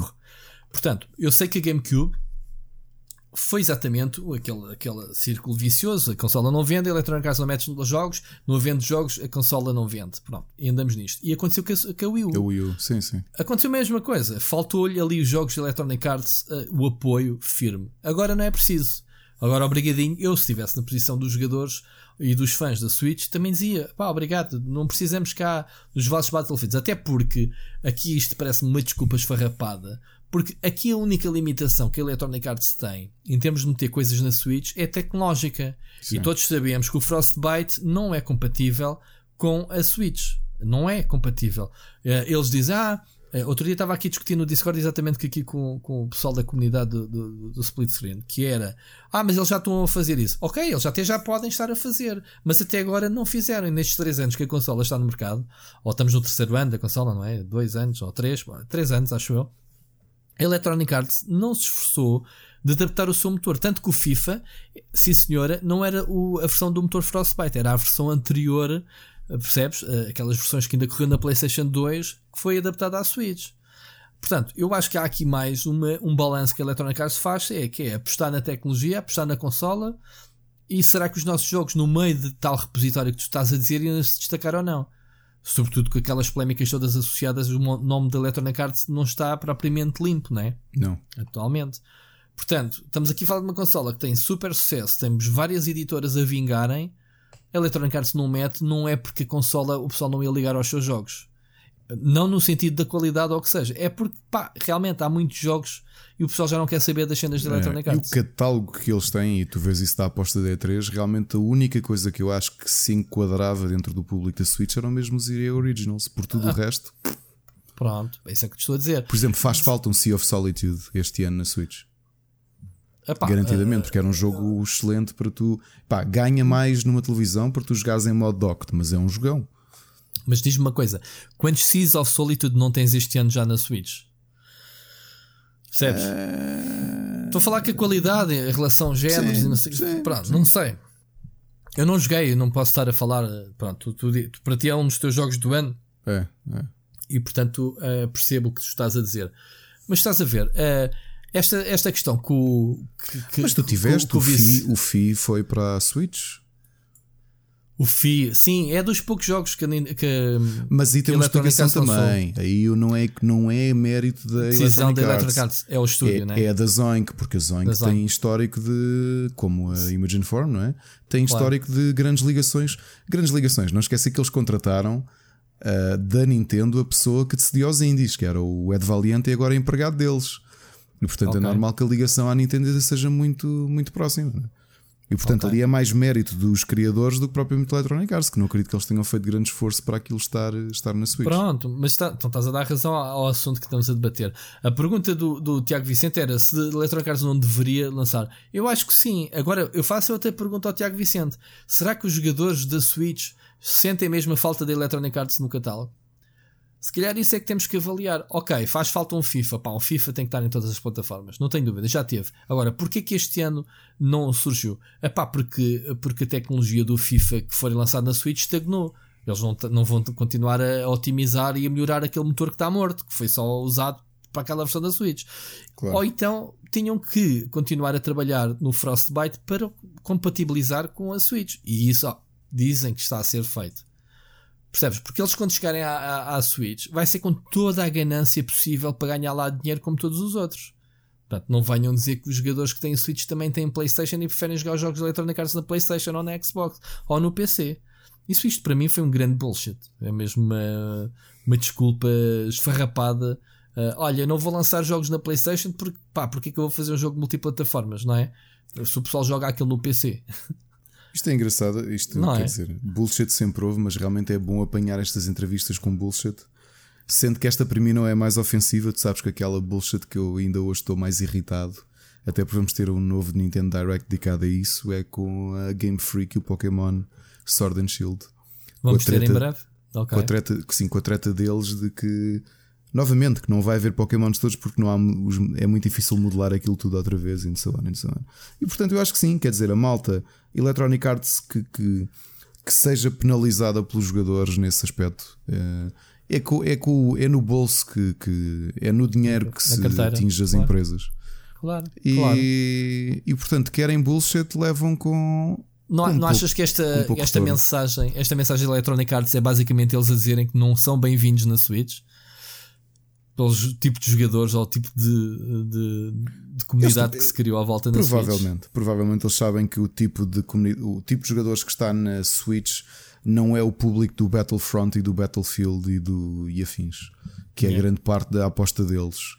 E se calhar nem do desporto também não fazem questão de jogar um Madden ou, um, ou mesmo o FIFA. Pá, tu dizes que é importante o FIFA, o FIFA é engraçado, não acredito que seja um que para o jogador típico de Switch seja uma coisa o hiper necessária. Se vier, ah, se não vier, não é então, por isso que. Deixa-me deixa só fazer uma pergunta para rematarmos este assunto. Se tu fosses a Lego, sabendo que há quantas? 30 milhões? 30 milhões de Switch. 30 milhões de mercado, não dizias assim à Electronic Arts? Meus amigos, façam lá um Star Wars para a Switch, por favor. É pá, não me lixe. Não me lixe.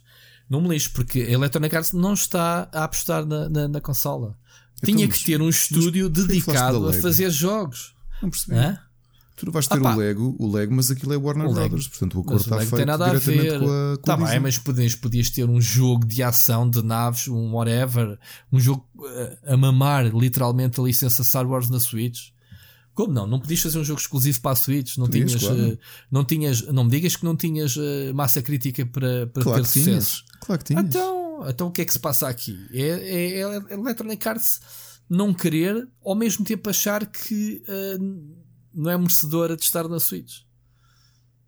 Não sei, há aqui um. Eu, eu para mim, eu próprio não consigo perceber a posição deles. Eu contradigo-me contradigo a dizer, a falar sobre, sobre este assunto. É uma posição muito estranha e acho que é uma posição realmente histórica de. Ah, uh, nós não entramos na, numa consola Nintendo e a consola. Já não acontece isso. E como não acontecia, como a Nintendo não foi, vá lá, digamos, exageradamente.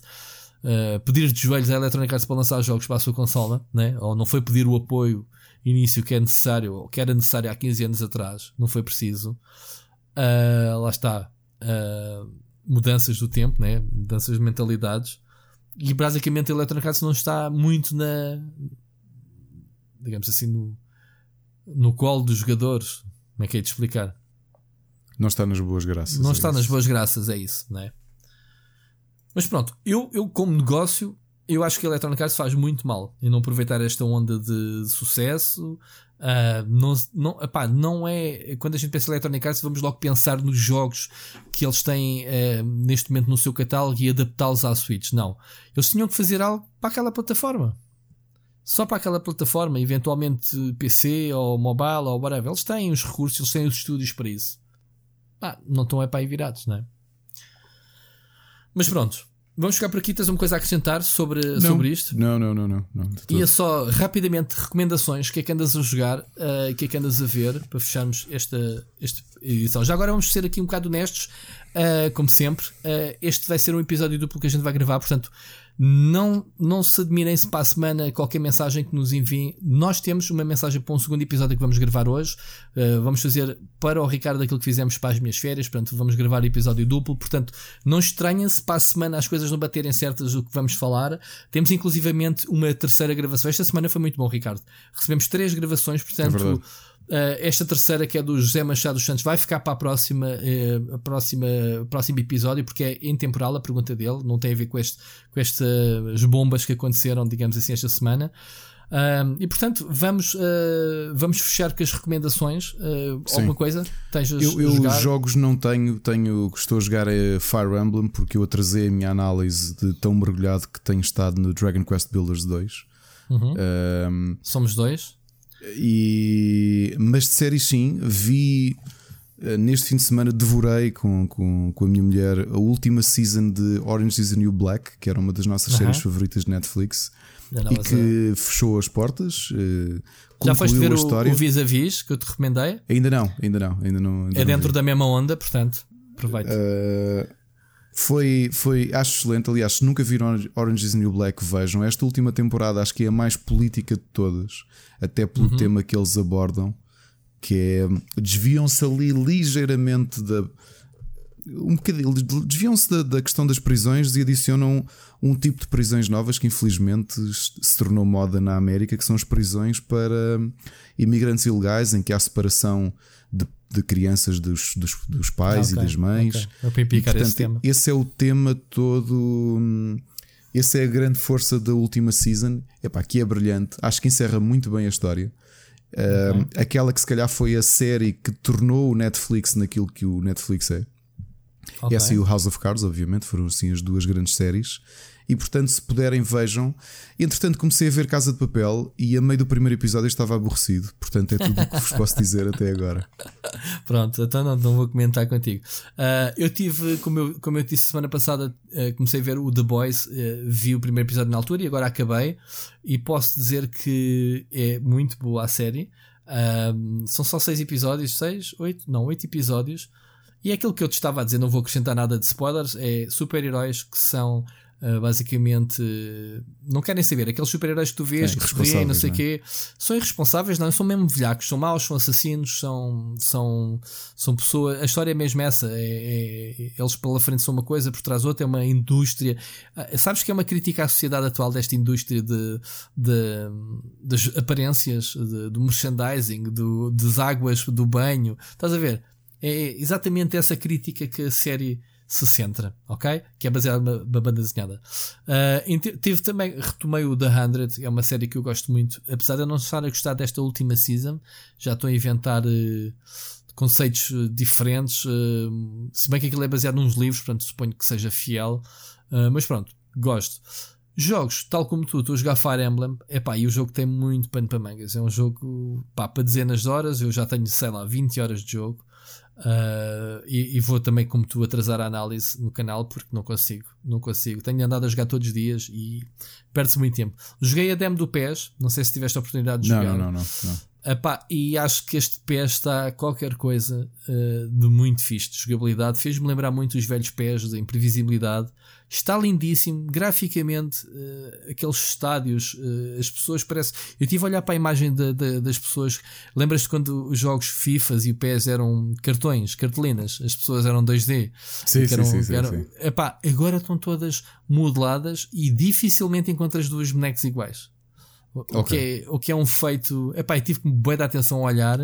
Se calhar sim, radem-se repetir padrões, mas epá, achei as animações e, e, a variedade muito fixe. Epá, depois é, a jogabilidade em si está. No primeiro jogo marco dois golos, no segundo jogo marquei um golo e é fácil entrar e marcar. Não é que que eu seja craque das versões anteriores, mas é porque o jogo é fluido. Um, não sei se eles também baixaram a dificuldade na demo exatamente para engatar o pessoal, uh, mas está, gostei. Foi, vou já agora ficar aqui a, a publicidade, a, uma, uma antevisãozinha daqui a uns dias. Queria também já agora aproveitar para fechar. Ricardo, se tu, me, se tu me permites, vamos fechar assim. Se quiseres fechar, eu tenho duas mensagens antes de fechar. Se quiseres é, fechar, tu, então eu é. tenho uma. Eu tenho uma a pessoal do canal do, do, Split Screen. Atingiu hoje, Ricardo, que estamos a gravar, uh, ou vá lá, este domingo, hoje é a segunda, o primeiro milhão de page views. Nice. Uh, Sabes o que é que é um milhão, bom, de, uh, um milhão de views de vídeos? Epá, estou muito orgulhoso. São 4 anos, o canal vai fazer 4 anos em setembro. Parabéns. dos anos. Epá, mas sim, estou muito orgulhoso. Vou ter um vídeo especial para comemorar que sai Boa. hoje, exatamente. Mas depois vamos. Tu, Dois recaditos, conta-me. Recadito, o primeiro, uma coisa, um pormenor agora que vocês estão a acabar de ouvir este podcast para verem como é que nós funcionamos. Reparem que um simples como é que foi o teu fim de semana deu uma conversa de 20 minutos sobre a Feira de Ladra. E isto garanto-vos que não foi mesmo combinado. Não estava. E aliás, uh... ao bocado estávamos a combinar tópicos para dois episódios e não tínhamos uh, tópicos suficientes, nem nos lembrava. Não, isso é normal. Isto o é nosso programa é assim. A outra para. Hum, é pá, eu disse não ia falar, mas tenho que falar. Para todos os meus irmãos e irmãs sportinguistas, uh, acontece. o resultado não espelha a realidade do jogo, Nós, mas foi todo. justo. Foi justo. De, um, de o Benfica venceu, venceu com justiça e agora é levantar a cabeça e seguir em frente. Sabes que o teu, foi o teu capitão, o Bruno, eh, que disse agora temos que baixar a cabeça e ver. Acho que ele enganou-se. Ele enganou-se. Ele enganou-se, ele disse ao contrário. Mas pronto, passam as mensagens. Olha, eu acho que eu vi o jogo tudo com atenção. Eu também vi o jogo todo. Também vi o Pronto, jogo todo. e acho que o Sporting, uh, pá, na primeira parte, fez uma exibição muito superior. Uh, aliás, o Benfica entrou nervoso e marcando o autogol. E. Um, não é suposto a gente falar de bola, mas também o, não, já agora já o Ricardo. O, exato, o Ricardo é sportinguista, sou benfiquista, a gente tem, portanto, estamos cientes do que estamos a falar e, e somos duas pessoas civilizadas, não entramos naquelas discussões. Para, eu não mento, pelo menos. Eu também não. Mas não olha, mas sabes que o resultado ontem espelha a, a, campanha que o Benfica vem a fazer nesta pré-época. Quer dizer, eu já tive, eu, tava, eu disse, eu, sabes que eu trabalho com o pessoal do desporto, do sábado, uhum, e disse-lhes a eles: é pá, a última vez que eu vi o Benfica ganhar tudo e mais alguma coisa na pré-época foi das piores épocas que fez logo a seguir, estrambulhou-se logo no início do campeonato. Eu espero que não esteja aqui a fazer um déjà vu. Mas o que é certo é que o Benfica está a jogar muito futebol. Ou seja, parece que aquele, há ali jogadores que parece que não foram de férias, não é?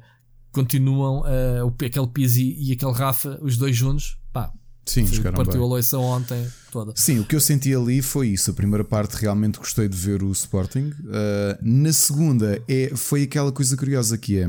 Uh, depois daquele erro idiota do Matia que deu aquele segundo golo, uhum. em que o jogo estava mesmo assim. Repara, o Benfica, na primeira vez que ataca no final marca da primeira parte, é quando marca o golo. Exatamente. E portanto, o Sporting, mesmo assim, a sofrer 5 golos, no final do jogo conseguiu ter uh, maior posse de bola, mais número, maior número de ataques zero eficácia, obviamente. Exato. Agora, um, o que eu senti ali é que se o jogo se prolongasse, o Sporting ia levar mais golos, porque eu estava a comparar, por exemplo, com o que aconteceu com o Barcelona na, nas meias finais da Liga dos Campeões, que é, eu acho que tu chegas a uma altura com o nervosismo uhum. em que tu de repente, como o Sporting aconteceu, levou dois golos assim de repente e esquece. a partir, é? a partir dali, qualquer remate à baliza que ele ia entrar. E isto é, não tira qualquer quando... mérito ao Benfica, atenção. É claro, mas depois quando tens golos como o do Grimaldo, que aquilo é, é, é pá, golos assim. Sim, foi um bom gol. De um livres, é pá, cuidado. Foi um bom gol. Mas pronto, foi um bom jogo e eu acho que sim, e sou benfiquista, mas digo-vos, uh, amigos sportinguistas, isto foi só a primeira competição. É, é foi uma.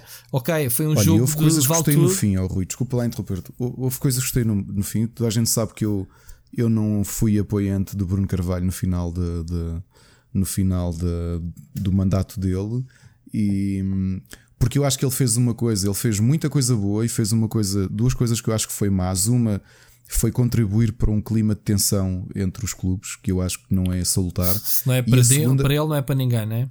Sim, e a segunda, porque eu acho que também dividiu os, os adeptos do Sporting internamente e isso ainda hoje se sente. sente Mas gostei isso. de ver uma coisa do ponto de vista de cortesia e de bom Epá, espírito, que foi. Gostei Uhum. Não só o. Como é, não lembro como é que se chama o jogador do Benfica. Um, no final a ir abraçar o Thierry Correia. Que eu sim, adorei sim. ver esse jogador do Sporting a jogar e gostei como eles são amigos de pá, tipo, da escola, desse fair play de um abraço. E Até não viste que esta semana abriu o canal Eleven e eles juntaram o, o e o Kaiser. O La... sim. Epá, tu não juntas dois treinadores rivais numa véspera de um clássico como sim. eles juntaram. E, e, Isso demonstra e... a disponibilidade para se mudar qualquer coisa aqui no futebol. Sim, é? e outra coisa que gostei de ver também foi, foi a cortesia das duas equipas. O Sporting pá, sofreu uma derrota pesadíssima, estavam a ir receber as medalhas e o Benfica estava a aplaudir. E quando yeah. o Benfica foi receber a, a, as medalhas, o Sporting ficou ali junto a fazer um, como é que se costuma chamar? Não é guarda de honra, mas é algo de bater palmas. Uh, pá, porque é assim, o desporto é isto. Eu, eu, eu acho que eles saudades. tiveram um briefing desta vez e acho que, pá, que tiveram, tiveram algumas dicas. Tipo, pá, temos estas coisas têm, temos que começar bem o campeonato. Uh, pá, eu não acho calhar... que é só isso, eu acho que é preciso também mudar isto, porque, oh, oh, Rui, eu eu vi, grande parte da minha família é do Benfica e, e eu sempre, os meus primos são do Benfica, e eu sempre vi derbys com eles, fui ao estádio com eles, e pá, e saía dos jogos normalíssimos para casa, sem problemas. Eu estive, olha, vi o último Sporting Benfica em Alvalade, no Alvalade antigo, uhum. com amigos do Benfica. E pá, saímos do estádio, andámos. Eh. Agora, a última vez que eu vi um Sporting Benfica, quando o Benfica marcou o gol e empatou o jogo, foi na, na outra época houve pessoas que queriam agredir porque um benfiquista comemorou o golo. E isso acontece na luz e acontece no Dragão. Epá, acontece. eu tenho muita pena porque. Epá, porque, por exemplo, lembro-me de um Sporting Porto em que eu queria ir à bola com o Matia e as tensões já estavam grandes e acabámos por não ficar juntos. Pois. E ele é adepto do Porto. E eu tenho pena claro. disso. Pá, tenho pena disso porque aquilo é um negócio brutal, aquilo alimenta muita gente, alimenta muitos negócios esquisitos, mas eu gostava de poder viver isto como eu e tu, por exemplo, estamos a viver, que é pá, é verdade, o Sporting levou 5 golos, é, é um absurdo. Sim, mas, um mas estamos a conversar isso próprio, com, todos com nós admitimos isso. Eu não vi. Pronto, há sempre aqueles trolls do, do Facebook e não sei o quê que sim, se sim, aproveitam. Isso é, pronto, mas isso, isso daí isso é, é tipo, nem, nem, ligar. Agora, eu, eu, eu, vi coisas bonitas desta semana, não só ontem no jogo.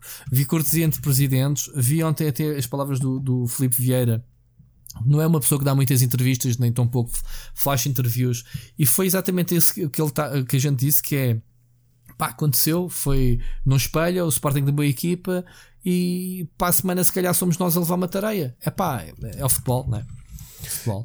Curiosamente, isso tu disseste, também eh, vi o contrário, porque das últimas vezes que vi o Sporting a levar eh, ter uma pré-época horrível, trocou de treinador e foi buscar o Augusto Inácio e fomos campeões após 17 anos. Portanto, quem sabe? Futebol é assim meio esquisito. Perfeitamente dessa época. mas pronto. futebol é assim meio esquisito. É assim Olha, mesmo. isto foi uma mensagem diferente. Acabámos com futebol, mas também com uma mensagem positiva de, de fair play. Fair play, é verdade, é verdade. E é isso, é o split chicken, é, não há nada, é split, mas não divide nada, une, Exato, não é? exatamente. Enfim, Bom, vamos ficar por aqui. Muito obrigado a todos por eh, terem uh, assistido até ao fim. Este, este, este, uh, este, podcast foi longo, mais longo que aquele que a gente esperaria, mas pronto, as coisas sempre fluem e, e é, sempre, é sempre assim, não é, Ricardo? É. Olha, é, não te vou dizer para, até para a semana, mas vou-te dizer até já, porque já sabem, pessoal, vamos gravar o episódio duplo. Portanto, até para a semana a todos. Ricardo, um até já para a semana. Um até já.